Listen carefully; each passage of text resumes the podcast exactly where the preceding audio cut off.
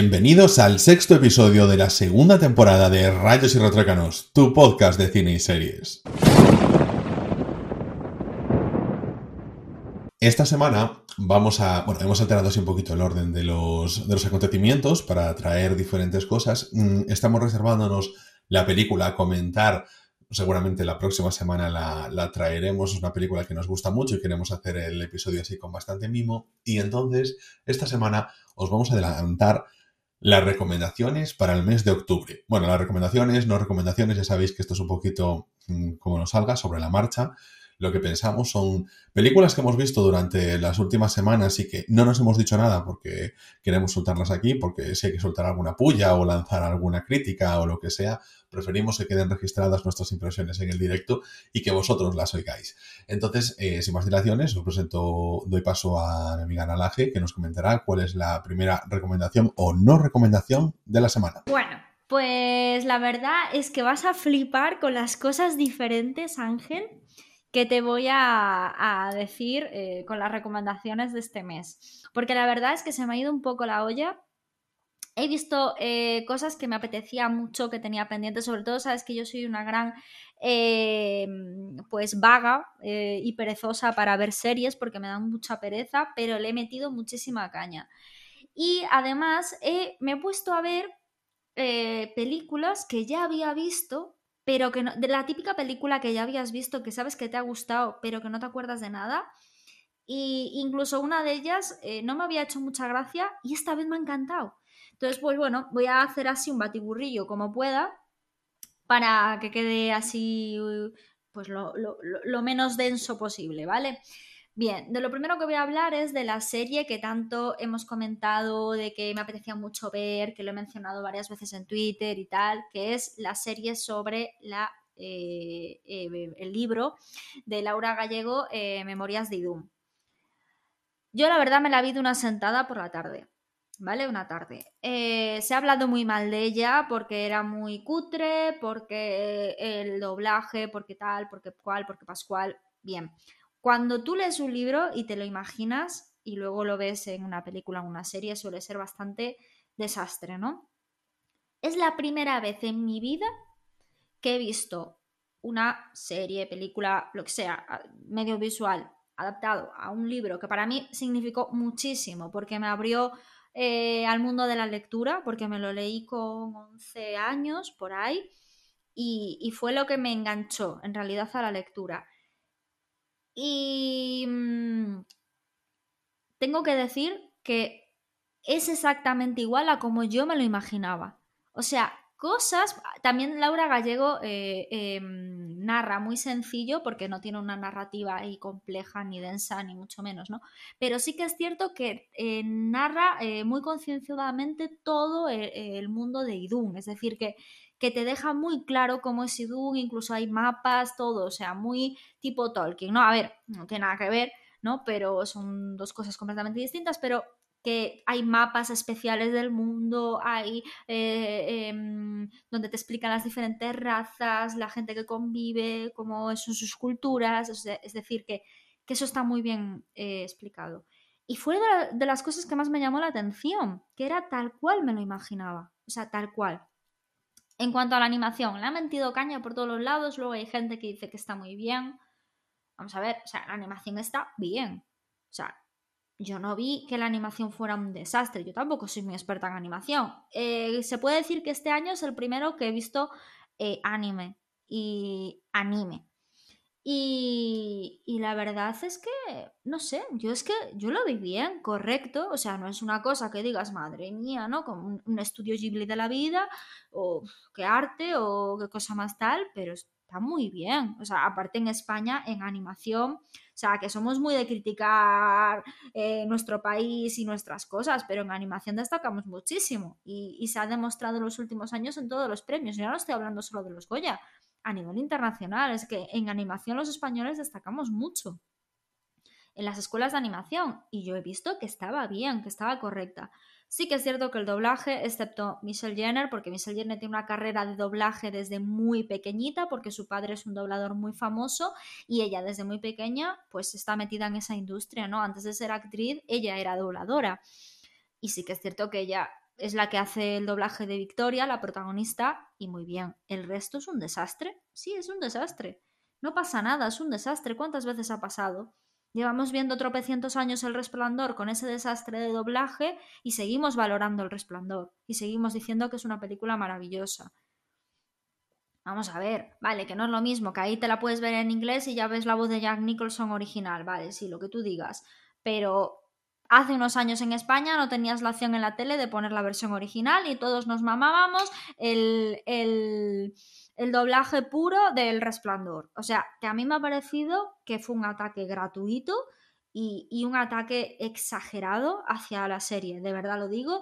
Y soy muy hater, joder, que, que yo tenía muchísimas ganas de ver Mulan, me llevé una desilusión y lo digo, de verdad que lo digo, pero aquí me parece que han sido eh, leches injustificadas. Y yo para mí es una serie de siete, que quitando el doblaje es una serie que está muy bien, muy cuidada. Narrativamente te mantiene en tensión todo el rato, muy fiel al libro con sus cambios y sus cosas de las adaptaciones, pero hecha con mucho mimo, se nota que tiene muchísimo trabajo y se está echando por tierra algo que se nota que está hecho con muchísimo cariño, que el guion lo hizo, eh, o sea, trabajó en él la propia escritora, es decir, muchas veces cuando hablamos aquí, Ángel y yo decimos, no, mira, es que eh, eh, es que se nota que está hecha prisa corriendo, sin cariño ninguno, sin, paciencia. Vuelvo al tema de Mulan, porque fue uno de los, de los estrenos de este año que más ganas teníamos y, y, fue una desilusión. Y se ve que está la cosa hecha, pues todo lo contrario a esto, sin cariño, sin mimo, sin, sin, sin aprecio hacia el espectador.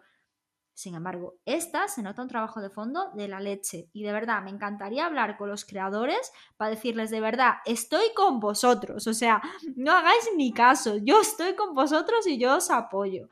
La serie está bien, no es la serie de mi vida, pero es una serie que está correcta. Y a los fanáticos de Memorias de Doom nos ha hecho felices.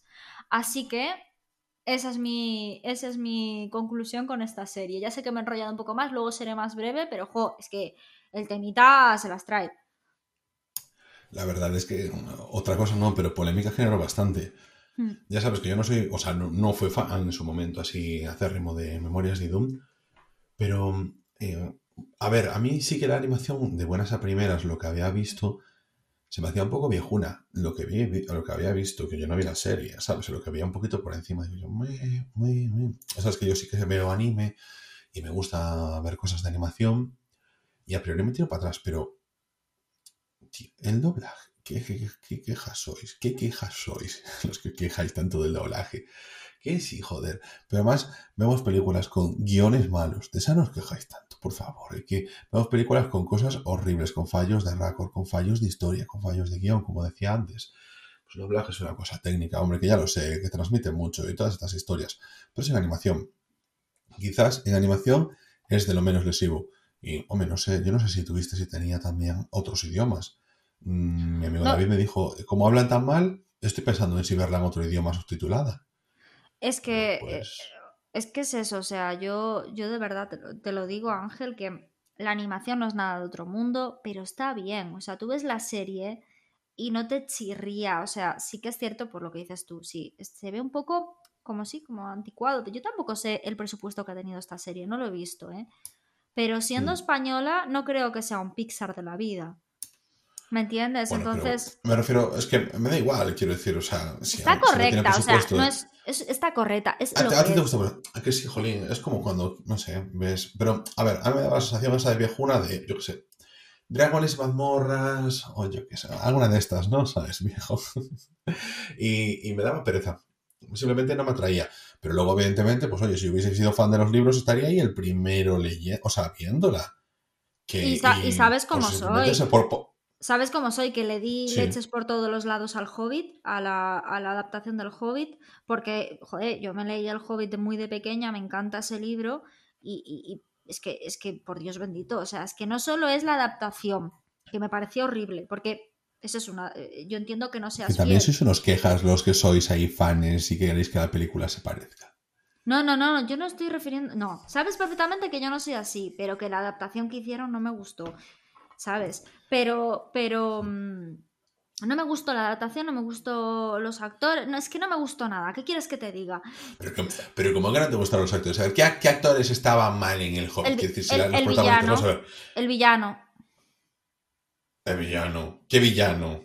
El, el villano, el que parece. El, el- el- el estilo Guillermo del Toro, que luego me di cuenta que Guillermo del Toro estaba metido en la película. Que, que ves al. al- es que no sé ni cómo se llama. ¿Pero al qué orco. de- al orco, concho. Sí, el orco. Tiene un, al que tiene un cuerno en la mano.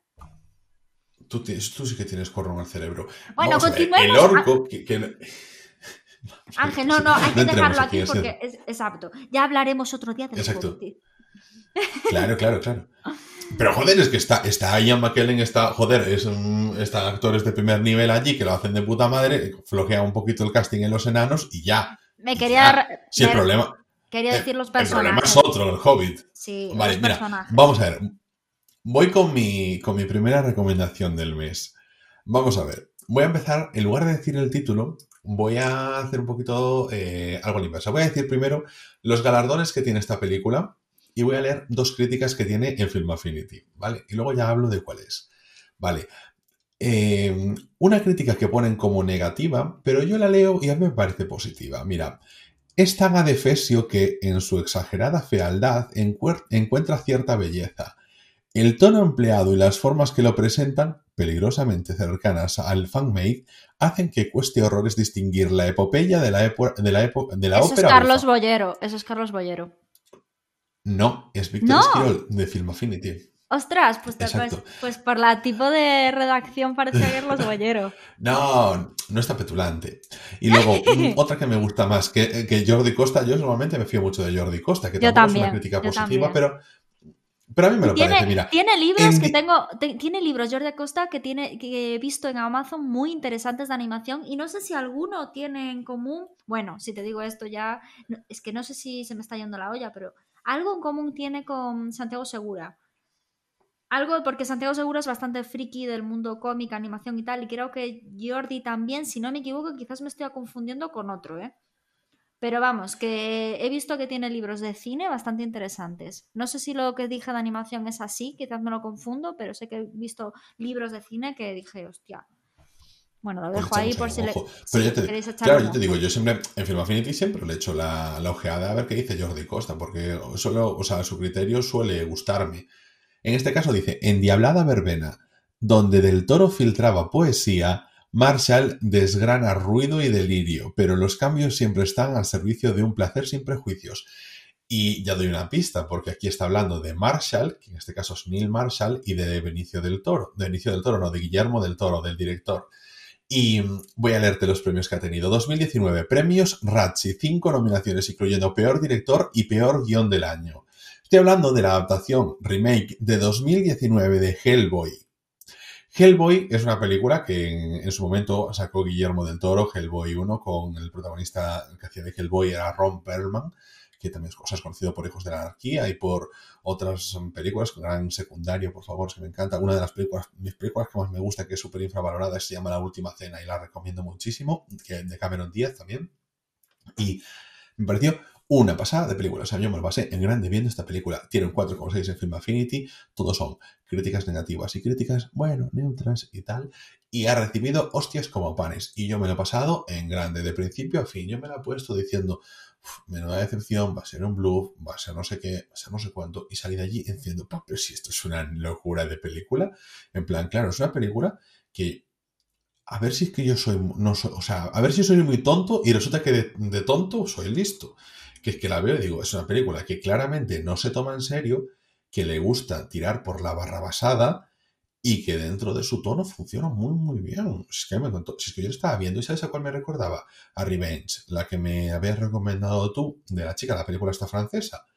dije, pues esta, esta película me está encantando. Es que me parecía además locura tras locura tras locura mayor. Al final de todo, pues como que mm, eh, siempre cuesta un poquito más cerrar y tal, pero no sé, la película para mí fue un non-stop en todo momento. Me gustó muchísimo, la disfruté, pero un montón. Y dije, joder, no entiendo de verdad tanta puta crítica negativa. Y, mm, estoy un poquito como... También me recordó a otra película que recibió muchísima crítica negativa en este caso, que había sido la de Harley Quinn, Aves de Presa. Joder, a nosotros nos gustó mucho, o sea, la disfrutamos mucho. Es una película también en ese plan, que no se toma en serio a sí misma, que es para Es una película disfrutona, eh, y a mí en ese momento pues me apetecía ver Hellboy, no sabía que iba a recibir algo de esto, porque estaba esperando más una película como la de Guillermo del Toro, que por más hostias que se llevase, a mí es una película que me sigue gustando, a mí Guillermo del Toro me gusta, es decir, de lo que menos me gustó de Guillermo del Toro fue esta, la última, de la forma del agua, ¿sabes? Las demás en general, los que le dan palos y hostias como No, no, no pues, escuchéis, o sea, la forma del agua es un peliculón. Punto pelota. No, si no digo que no sea una buena película, lo que pasa es que, bueno, no me, no me entró mucho, ¿sabes? O sea, la vi, pero no me, no me acabó de entrar demasiado. Sencillamente, pero no la eh, critico, ¿eh? Un momento, Ángel, que te voy a cortar porque sí que es cierto que no estaba loca. Eh, tiene un libro, a ver, es Jordi Costa, yo me imagino que es el mismo, ¿no? Del el crítico este de cine. Vamos, que a lo mejor es otro Jordi Costa, que no es tan raro el nombre. Em, películas clave del cine de animación. Se vende en segunda mano en Amazon y el prólogo es de Santiago Segura. ¿Vale? Era por eso que me sonaba. Es solamente eso, por si le queréis echar un vistacillo. Pues ya sabemos que el libro voy a piratear porque no pienso pagarle a Santiago Segura nada.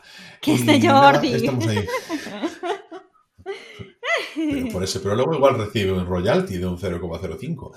Bueno, y entonces nada, esta es mi, pero encarecidamente, recomendación de la semana. Una tarde tonta, de verdad, que estéis prestados para esto, para una película que en la que veáis un Hellboy totalmente em, eh, descarrilado por la vida, eh, buscando el tiro fácil y haciendo barrabasadas y, sin que os preocupe mucho el vamos a ver una película profunda. No, es una película muy divertida. Y yo lo digo, ojalá lo hubiese visto en el cine porque era muy divertida. Ojalá lo hubiese visto con mis amigos porque es una película muy divertida.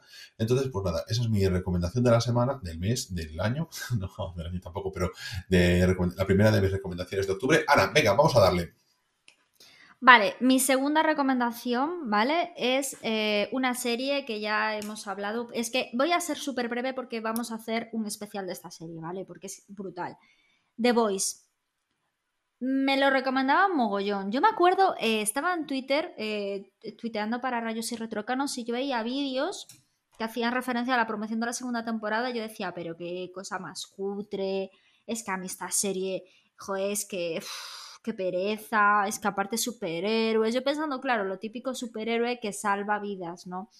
Ah, y, que, y, que, y que protege a la gente. Entonces me daba una pereza, pero ¡puh! horrorosa. Y empecé a verla porque una, chica que de, aquí, de donde vivo yo, una vecina, me dijo que la había empezado a ver y que había flipado. Yo, Buah, es que a mí los superhéroes. Me dijo que no, no. Y no me dijo nada más. Me dijo, en serio, dedícale porque es la leche. Es la leche. Vas a quedar flipando. Brutal. Y no voy a decir más porque es tan brutal el trasfondo que tiene todo. O sea, no es, la, no es una serie de superhéroes. O sea, no es una serie de superhéroes, es una serie de, de, de, de, lo rancio que puede llegar a ser el capitalismo, volvemos a temas como la serie que vio Ángel del colapso, de temas como la serie Years and Years, de, cuando mencioné la película de Cosmópolis, pues The Voice es otra que entraría dentro de este tipo de películas, donde se ve la decadencia del ser humano por cómo nos autodestruimos y cómo somos tan sumamente eh, faltos de humanidad muchísimas veces, independientemente de los poderes o los no poderes. Nos falta humanidad con la vida y con las personas. Y esta serie lo representa tan bien, pero tan bien, brutal. O sea, brutal. Y vi ya la segunda temporada y eso que la gente se ha quejado, brutal. A nivel sociológico y a nivel psicológico es más brutal que la primera. Y los personajes tremendos. Así que paso muy por encima. Es una serie que le he puesto un 9, hacía muchísimo que no veía una serie de tantísima calidad, muchísimo. Y, mm, espero a ver ahora la tercera temporada que sea que siga teniendo, manteniendo el nivel y espero que Ángel me haga el favor, termine ya la segunda temporada y, hacer un bueno, eh, como una vez a la semana hablamos o de una serie, de una peli en concreto durante todo el tiempo, pues que próximamente vamos a hablar de The Voice. Ángel ya terminó la segunda temporada. ¡Ah! Y no me lo dices. ¿Te ha gustado? que sí? Por supuesto. Vale. Pues entonces ya hablaremos. Además, me jode porque es una de estas en las que yo te he instado a ver en su momento. Ya está echando en cara. Con, con claro, ¿qué pasa? Que aquí es la, la, clásica de apreciar más lo que viene de fuera que lo que viene de dentro de casa. Como aunque se la recomiendo, pues ni puto caso. Ahora bien, como se la recomienda una vecina, ¡oh! voy a ver esto. En fin. Eh, no, eh, no. Ay, que está Oye, ¿qué? pero mira, escúchame, escúchame, escúchame, que va, no me he ofendido. Mira, eh, ¿qué, ¿qué, te parece? Porque tú decías, hace tiempo que tal. Oye, la última serie que viste de superhéroes te encantó, que fue The Watchmen. Ay, también. Fíjate, dos de las mejores series que he visto mucho tiempo y son de superhéroes las dos. Cierto. Pero Watchmen trata de lo mismo. Eh, mm, Watchmen trata parecido, sí. Parecido. Bueno, bueno, pero eso, como vamos a hacer el especial, sigamos porque si no, no podemos hablar de las cinco, de las cinco claro, claro. y me cunde mucho. Va, no, eso te iba a preguntar. Le voy, a preguntar aquí en el directo. Vamos a hacer un poquito de podcast verité. O sea, vamos a hacer de cinco, no de tres, ¿no? Sí, de cinco, venga. Vale, pues entonces voy a ir fogueado ahora con esto porque yo también voy a pasar súper rápido. También es de superhéroes lo que voy a comentar ahora mismo. En plan, para quien no le guste que se lo vaya saltando, en plan, echaré tres minutitos hablando del tema. Y. Mm, y voy fogueado también, porque tras la, el anuncio de Zack Snyder de que va a hacer una miniserie sobre Batman contra Superman, El Amanecer de la Justicia, con volviendo a reunir el casting, años después de que se haya eh, eh, iba a publicado, se haya emitido la película, pues que lo va a retomar. Así que yo he dicho, pues mira, vas a volver a verte la película, te vas a ver además la edición extendida, ¿sabes? Y luego te vas a ver además también eh, la Liga de la Justicia, te vas a ver las dos. Y vas a volver a comparar, porque evidentemente eh, son películas súper denostadas y yo considero que no están tan mal. Y yo te voy a decir dos cosas. Punto uno. Eh, Batman contra Superman, El Amanecer de la Justicia, salvo en el caso chirriante, en ese momento en el que están luchando Batman y Superman y está en la escena esta en la que se dan cuenta de que su madre se llama igual y que parece el, detonante de que dejen de pelear y se den cuenta de que tienen que, que están haciendo tonterías creo que es una película bastante correcta para todas las hostias que se están llevando. Y evidentemente pues intentar condensar todas esas historias es difícil, es un, un proyecto que pues lleva también muchas complicaciones en sí por cómo estás tratando a dos personajes súper importantes, DC no sabe encontrar su tono. Y eso tiene problemas, tiene un villano ahí en medio que no, no acaba de tener mucho sentido. Cuando la película centrándose en el Batman contra Superman estaba muy bien. Y yo creo que eh, se ha llevado más palos de los que merece sin ser una buena película, pero que está bien, está bien, es una película que se puede ver bien. Y, hombre, si hay algo que destacar en esa película es la aparición de Wonder Woman, de Gal Gadot, me parece con diferencia lo mejor. Y sigo pensando exactamente lo mismo que cuando la vi en ese momento, porque dije yo, a lo mejor la vi en el cine, tenía muchas ganas porque em, sobre Batman y contra Superman eh, están dos películas de animación que sí que os recomiendo encarecidamente, que se llaman El regreso del Caballero Oscuro, parte 1 y parte 2, y creo que es en la parte 2 cuando se enfrentan. Es una maravilla de película de animación. Yo las pongo ahí en plan muy cerquita o con las de Nolan, porque de Batman me parece de lo mejor que se ha hecho. Y, y venía con esa referencia, y claro, esto no es tan bueno ni de lejos, pero creo que esa, hay cosas que están muy, muy bien logradas dentro de ellas y merece la pena, ¿sabes? Trabajar dentro de ese universo, ver las cosas que hay y no de, denostarla, porque creo que se mete uno en las corrientes de Internet de hundirlos y ponerles un pie en la cabeza y no es para tanto, o sea, no seáis exagerados. Y por supuesto, pues también en la Liga de la Justicia, más de lo mismo. Creo que hay momentos en los que me lo he seguido pasando bien, que me he seguido divirtiendo que he disfrutado, que me han parecido muy buenos. creo que siguen teniendo además una buena dirección. O sea que a veces está medio sin rumbo, pero en las partes en las que dices tú, esto está muy bien, está muy, muy bien. Una muy buena banda sonora con, a cargo de Hans Zimmer y de Yankee XL, que ya lo recordamos del capítulo de bandas sonoras con Mad Max, y que os recomiendo de verdad que la veáis sin esos prejuicios de toda la gente que raja tantísimo que omitáis un poquito esos defectos porque las partes buenas, de verdad, yo creo que merece mucho la pena. Y es un universo que, claro, ha venido muy a la sombra de Marvel. Yo creo que si en lugar de 2016 esta película fuese de 2008, otro gallo cantaría. Y estábamos bien, nosotros creo que en estos momentos pedimos otro tipo de películas de superhéroes, pero si no hubiese habido el Batman de Nolan, no hubiese habido estas películas de los Vengadores, esta película sería una película muy, muy, muy potente. Así que esta es mi medio recomendación de. segunda medio recomendación del mes de octubre. Ana, vamos a darle. Vale, eh, pues mi siguiente recomendación, que es no recomendación, en realidad es una no recomendación. Es la película de que tenía muchas ganas de ver, primero, primero porque sale Charlize Theron, que sabéis que es la diosa de este, de este podcast. Y eh, también está Nicole Kidman, que es mi segunda diosa, y eh, la aspirante a diosa que, que, ya es y que es una crack y que se está comiendo Hollywood a pasos eh, agigantados, disculpad, que es Margot Robbie. Habíamos hablado de, ello, de ellas cuando hicimos el top de mejores actrices, aunque creo que Nicole Kidman habíamos mencionado solamente su papel en las horas, que, en fin. Pero bueno. Sí, pero, o sea, porque estás hablando de. Bueno, dilo tú. La película El escándalo, ¿vale? Me apetecía muchísimo ver esta peli porque trataba sobre el caso de Roger Ailes, eh, que fue el creador, fundador de la cadena Fox en Estados Unidos, que es una cadena súper conservadora, que, bueno, eh, destacaba sobre todo por el acoso sexual eh, de su de sus empleadas, ¿no? Por parte de él directamente. a sus empleadas, sí. Sí, perdón, a sus que empleadas. Nosotros lo comentamos ahí en el, en el episodio... 2. En el episodio 2, si no me equivoco.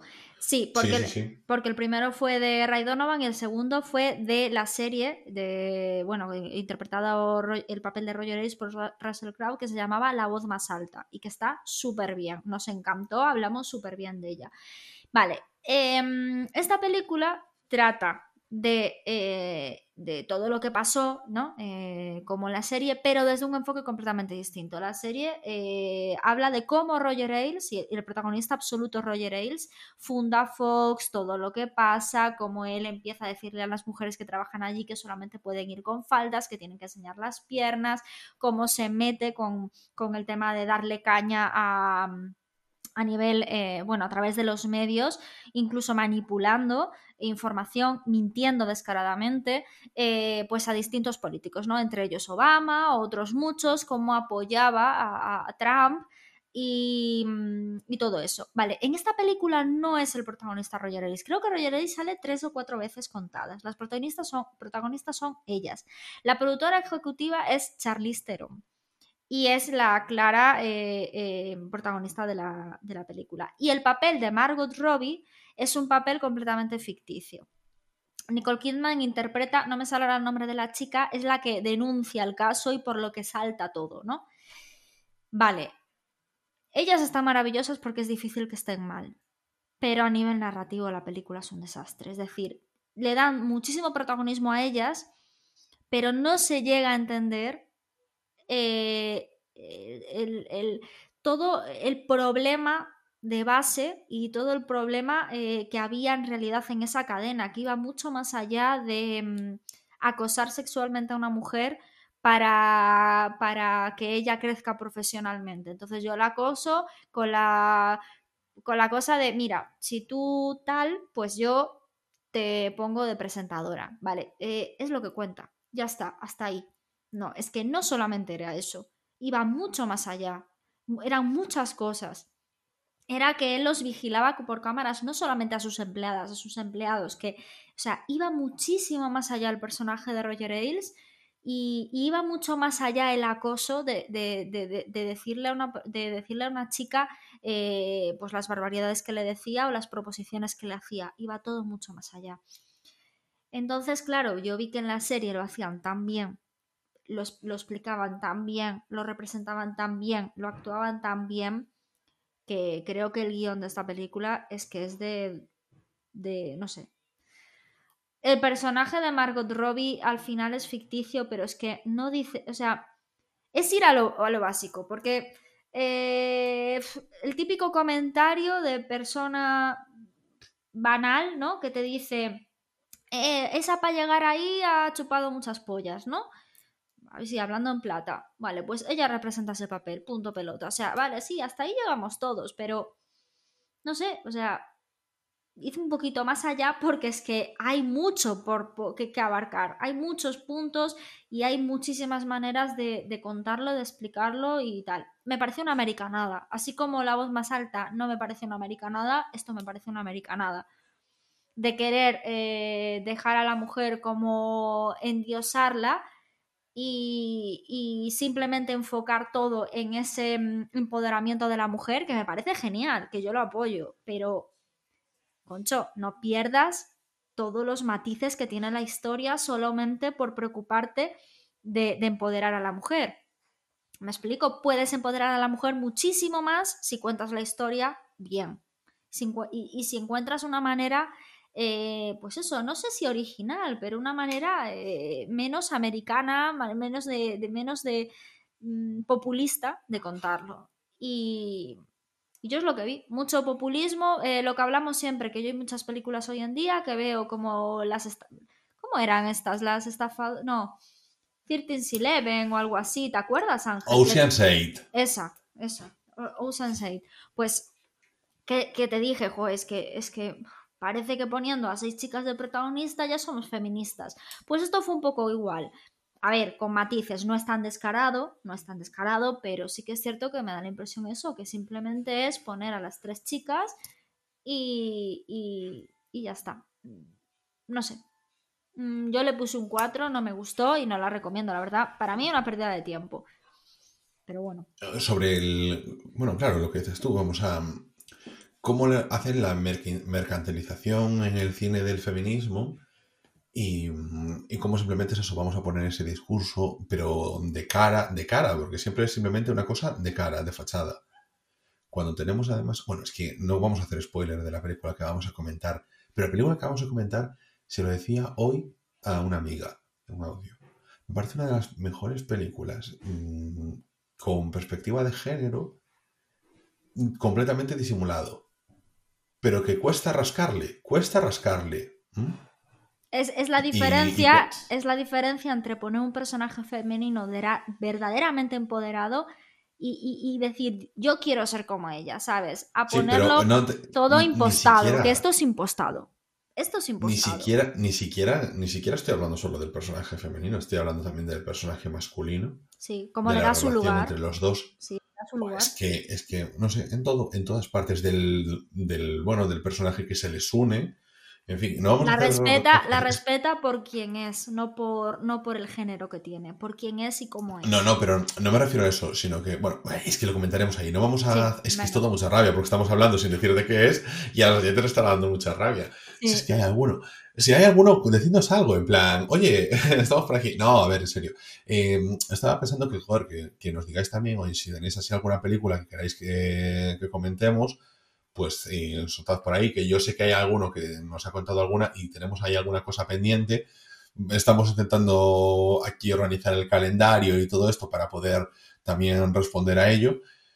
Y espero que pronto podamos hacerlo. Mm, yo, mm, es que claro, también haciendo un poquito, si os gusta este formato que estamos haciendo, o sea, en plan, nosotros podéis escribirnos en plan, si tenéis nuestros Telegram, pues en Telegram, en el grupo que estábamos teniendo de Telegram, podemos hacer, podéis también nosotros eh, hablarnos por Twitter en arroba ellos pero en plan, una mención sin ponernos ni un buenos días ni nada. Ese plan, oye, ¿cuándo habláis de Garfield? O algo por el estilo, ¿no? Y, así nos podéis decir. bueno, pues, eh, ¿acabaste con tu nueva recomendación? Sí, ya, sí, ya he terminado, sí, ya he terminado. Vale, pues entonces voy yo con mi tercera película del mes de octubre, mi tercera, y esta sí es recomendación. Y, mm, vale, es una película que yo no... A ver, a mí me... Como siempre voy con una cola de películas para ver, que siempre tengo un montón de películas pendientes, nunca veo algo que, que no conociese. En plan, nunca me doy una vuelta por Prime, por Netflix, por Filming, y digo, ah, pues mira esta película, mira el cartel es interesante, no, me la voy a poner ya directamente. Eso es muy raro que a mí me suceda. Y a mí me gusta hacer eso, me gustaba. Pero claro, tengo la cosa de, no tengo esta película que quiero comentar, tal, tengo que verla primero, lo que sea. Y esto fue un día que estaba viendo muchas películas y esa mañana dije, voy a ver esta. Simplemente la vi en filming, me pareció interesante el planteamiento.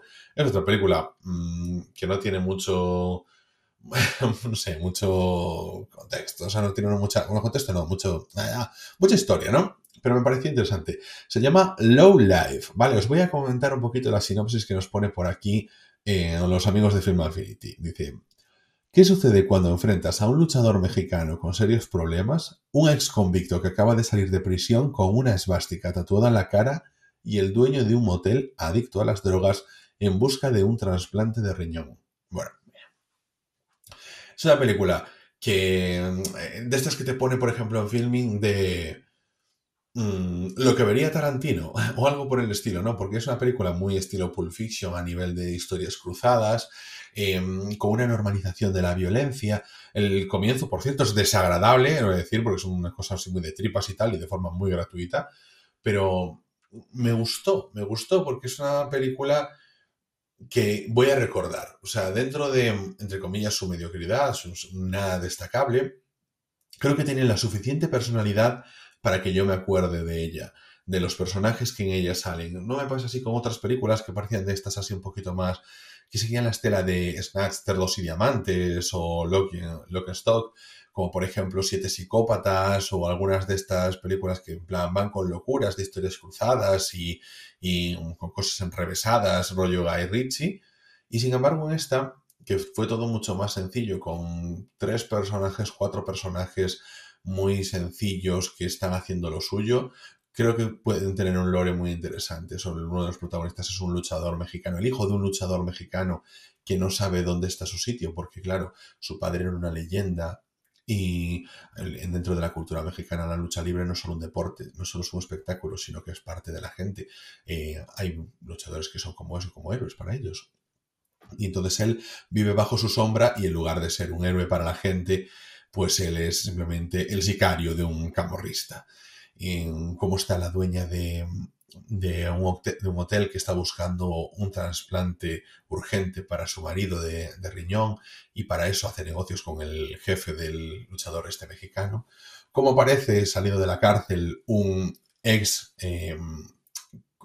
ex sicario este, de este tipo que os comentaba antes, eh, que ha venido pues con un tatuaje de una esvástica en la frente y bueno, se pone a hablar con, bueno, lo recoge su mejor amigo, evidentemente negro, para hacer ahí la buena comedia y van los dos intentando completar la misión que les encomienda aquí el camorrista y mm, cómo se junta todo. No sé, me gustó mucho, me gustó mucho. Es una historia así cruda, al mismo tiempo con su humor negro y, la disfruté bastante. Y no, no vais a ver ninguna reseña de ella, no vais a ver nada destacado de ella porque es una película que pasa bajo el radar y yo sin embargo os la recomiendo aquí porque yo os traigo de todo. Os traigo Superman y Batman y os traigo Low Life, que es un poquito la metáfora de esto que hacemos, la alta y baja cultura, por favor.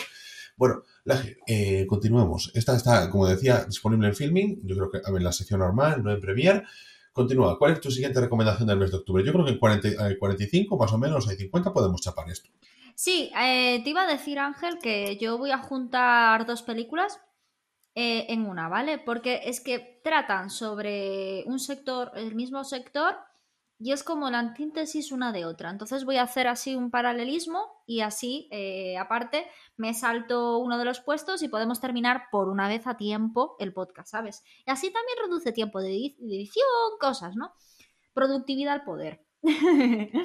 vale, yo voy a hablar de dos películas que tratan sobre baile. Eh, el otro día estaba ahí, creo que fue en Netflix, pues no sé cómo se dice en español, fuchicando. Pero creo que se dice, pues, pues no sé, eh, buscando, sin más, bus- buscando, buscando qué ver, ¿no? Y me encontré con la película Julie, que me sonaba mucho. Y, pero claro, me da mucha pereza ver películas sobre baile. Pero es que, claro, vi que era de Carlos Acosta, que es un bailarín de ballet cubano. Y a mí la cultura artística cubana me encanta porque tengo relación directa y he tenido la gran suerte de que una cubana me ha enseñado eh, el mundo cultural de allí a nivel sobre todo musical y, bueno, pues eh, entonces claro, yo no conocía a Carlos Acosta porque yo es que la verdad de, baile soy bastante ñu y dije, ah, pues mira, pues una cosa más que, que aprendo, ¿no? Fue un poco rollo documental total. Pues me puse la, porque es una eh, biografía, biopic de, una novela que escribió, de unas memorias que escribió el, el propio Carlos Acosta sobre él mismo. Y aún encima está eh, dirigida por la, directora española, la película es española, Iciar Boyaín, que bueno, es una directora que, que ha hecho películas que han tenido mucho éxito, que a mí algunas me han gustado y otras no, pero bueno, que a mí como directora me gusta. La cuestión es que me puse la película y, la verdad es que me gustó mucho porque la película es como que trata desde la infancia, pues hay un actor, lógicamente, que hace de él y continuamente se va al paralelismo de la actualidad, que es el propio Carlos Acosta, Acosta el actor. Y durante ese paralelismo que se hace continuamente durante toda la película, él está bailando y contando y narrando y haciendo. Entonces, eso a nivel narrativo me encantó. Cómo hacían continuamente el paralelismo entre la infancia y, se, se, continuaba la narrativa y de repente se iban al presente y él estaba bailando y haciendo danza.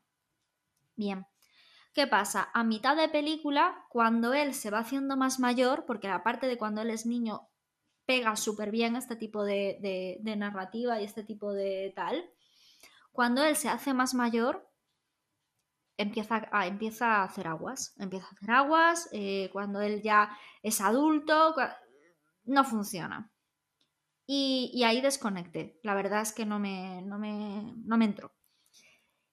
Entonces, pues bueno, le he puesto un 6 porque esa primera parte de la película, esa primera hora, eh, me pareció muy original, pero sí que es cierto que, que no lo llegó a rematar y que la historia no está 100% bien contada. Pero bueno, me pareció una historia interesante y eso, hecho con mucho cariño y mucho mimo, como, como todo el cine de Iciar Boyain, ¿no? Así que eso, es una película interesante, sobre todo, pues eso, si tienes interés por lo que es la cultura eh, cubana, eh, em, lo muestra muy bien y, y, a mí me gustó.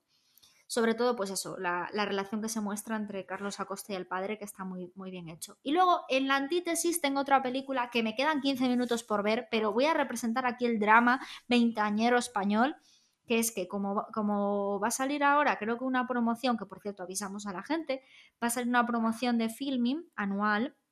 Entonces, claro, mm, eh, me quedé dormida. Bueno, va a salir, va a salir. Ha salido en los últimos años, no vayamos aquí a venir nosotros de ah, CEOs de filming, pero, pero que todos los años por Black Friday hay una promoción que es de lo mejor que hay, que nunca la cogemos porque somos unos cenutrios, pero que son 55 euros el año completo de filming. Claro. Y que eso es la gloria. Sí. Todos los meses 55 euros, que está genial. Sí, todo el año, el año, todos los meses no el año. Claro, entonces nosotros dije yo, jo, es que justo me quedé dormida, al día siguiente se terminaba filming dije yo, ojo, es que si ya nos viene esto, no, no vamos a renovar de nuevo filmes. Sabéis que Ángel y yo compartimos todo. en cuanto al cine se refiere. Y. Ah, te iba a decir yo, pero el, y el cepillo de dientes, ¿no? No, no, no, eso, Entonces, eso, eh, vimos la película, eh, vi la película, estoy hablando de la película Frances A, es que no sé cómo se pronuncia, pero mm, es una. O sea, es la decadencia. O sea, claro, Carlos Acosta es un bailarín de ballet que, bailó muchísimos años para, para eh, la escuela de, ballet oficial de, Londres. Eh, era conocidísimo por todo el mundo, estuvo en Nueva York también, o sea, mm, vale. Y esta es una chica, una veintañera, que ella quiere ser bailarina de ballet, pero que no la cogen en ningún lado. Y la verdad es que es bastante patosa. Entonces, es un cuadro porque se nota pues muchos problemas de madurez. Eh, sí, yo quiero ser bailarina, pero tampoco se le ve nunca entrenando ni esforzándose para ello, ¿no? Es como eso, eh, representa pues la, decadencia y, cómo a veces la falta de madurez hace, que no nos conozcamos a nosotros mismos y esas cosas por, de, de saber por dónde tirar. Muchas veces en la vida, pues, eso, por falta de conocimiento, simplemente hacia nosotros mismos. Entonces, em, la peli a mí me llamó la atención, porque ya he dicho que a mí el tema de baile me da pereza, el otro porque era de Cuba, vale, este porque me llamó la atención, porque está dirigida por Noah Baumbach, que es el marido eh, de Greta Herwig, que es la directora de Lady Bird, ¿vale? Que Greta Gerwig se, ha hecho muy famosa cuando, bueno, pues haciendo películas de, con este director, de como por ejemplo Mistress, Mistress América y, bueno, eh, está representando hoy en día em, como directora y, defendiendo el feminismo en el cine eh, a muerte, ¿no? Con sus películas, con, su, con sus comparecencias, con todo, ¿no? Entonces, pues fue lo que me llamó la atención, que fuera de este director y de que estuviera con Greta. Este director, eh, como ya dije, eh, destaca por, pues, pues ha destacado por películas como Historia de un matrimonio, recientemente galardonada en esta última entrega de los Oscars, Mistress América, que también de protagonista está Greta, eh, etcétera. Bueno, Francesa, que también está Greta, entonces, pues bueno, se, han hecho un poco una pareja en el cine bastante importante y bastante defensora de los derechos de la mujer, ¿no? Eh, estos dos directores y ella también actriz. Entonces, pues em, eso fue por lo que la vi, por, por la actriz, por el director y, todo el rollo. Y la verdad es que me está gustando bastante. O sea, muestra pues eso. Eh, eh, la inmadurez, que es uno de los temas bastante frecuentes de, estas dos, de estos dos personajes, ¿no? De, Greta y de Noah, que, suelen tratar mucho ese tema. Y, me gusta, me gusta el enfoque que le dan. Está rodada en blanco y negro, y me gusta mucho. Y, nada, a ver, es una peli para mí de 6, le he puesto un 6, pero que merece la pena ver. Y yo con esto termino las recomendaciones de, este mes, así que Ángel, dale caña. Muy bien, pues nada, yo voy a cerrar también las recomendaciones a ver si consigo hacerlo antes del minuto 50, es decir, en dos minutos. Vale, pues primero con una película de la que ya he hablado, pero muchas veces, pero que la he vuelto a ver porque, insisto, yo no vuelvo a ver muchas películas porque jolín, la vida, cosas pendientes y así. Y esta es que me gusta mucho, es que la disfruto mucho. Y es evidentemente de nuestro director, del que no hemos hablado lo suficientemente bien ya en este podcast, Taika Waititi. Lo que hacemos en las sombras, insisto, volver a recomendarla a todo el mundo, porque, jolín, eh, una vez que entras es difícil salir, ¿no? Sabes de... No sé, yo la, la pongo, me gusta, me siento confortable eh, al verla me apetece ver la serie de nuevo, me apetece ver capítulos de la serie. No sé, para mí es un lugar feliz de esa película y esa serie y no dejo de recomendar eso. La película, lo que hacemos en las sombras, también está en HBO y, ahí la tenéis disponible. Y que bueno, que ojo, si una película independiente en su momento, pues podría estar también en otro sitio. Esa película, voy a aprovechar para recomendar esto, pero no la he visto recientemente, me recuerda mucho a una película que también es un mockumentary eh, de hace ya unos cuantos años, a lo mejor 10, 12 años, que se llamaba Vampires, Vampires, de Vicent Lanoux. Es, eh, a decir catalán, canadiense. y, también sigue una, a una familia vampírica en, la actualidad.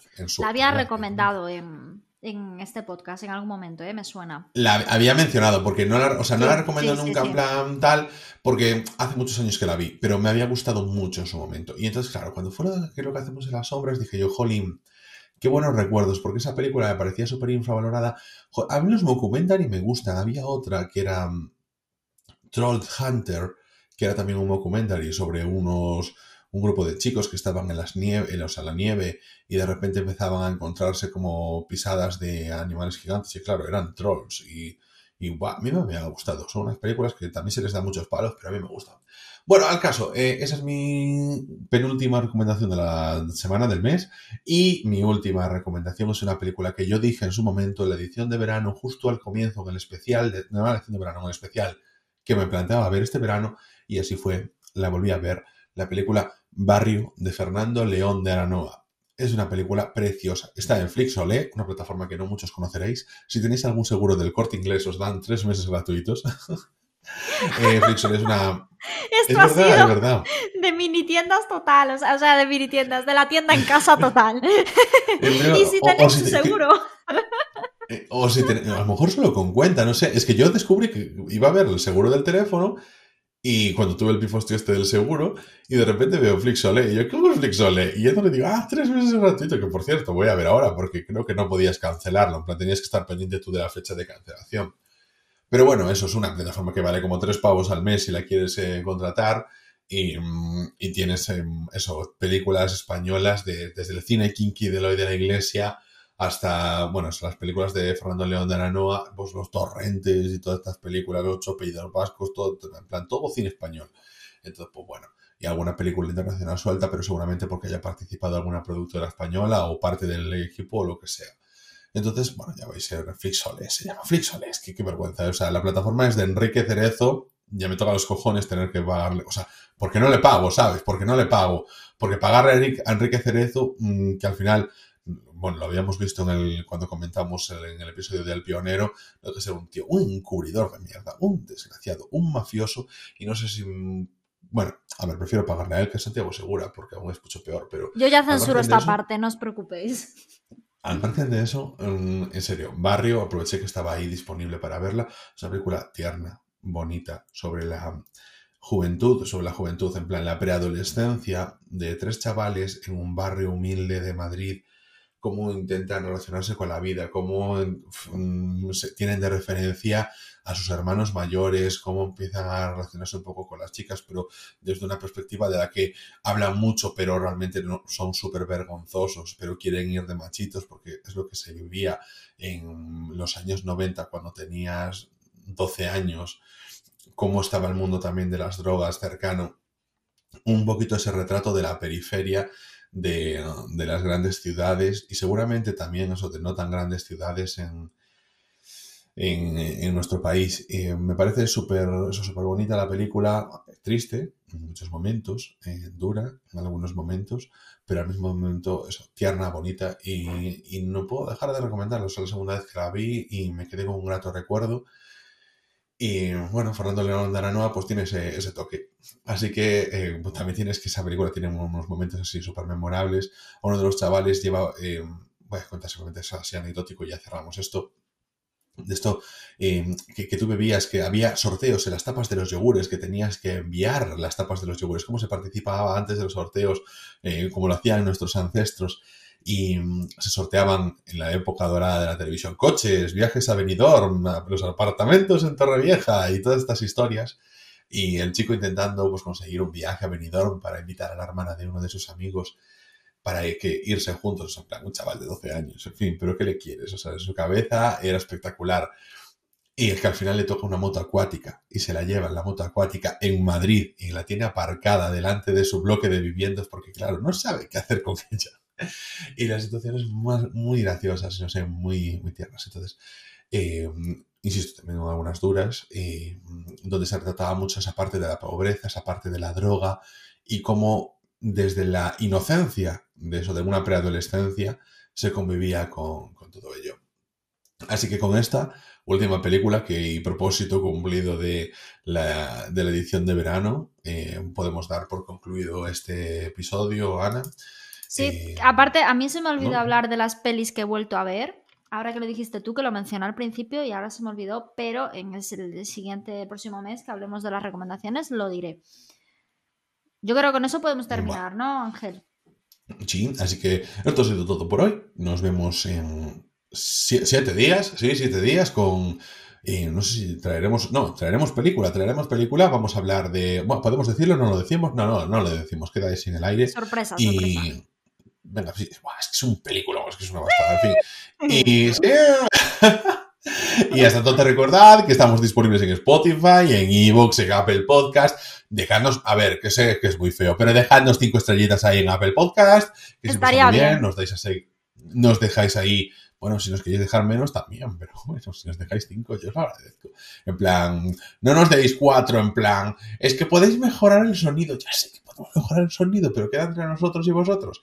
En Spotify a seguir, en Evox no sé ni, cómo funciona, y casi cualquier aplicación de podcast. Y en esas podéis dar favoritos o lo que sea. Podcast, Overcast, todo eso. Nos escucháis también desde el microondas, le dais a eh, descongelar. Y ya está, podéis contactar con nosotros en arroba rey la cuenta oficial de nuestro podcast en Twitter. Yo soy Ángel Rey. Y Joana Laje. Y nos vemos aquí mismo en siete días en Rayos y Retrócanos, el podcast.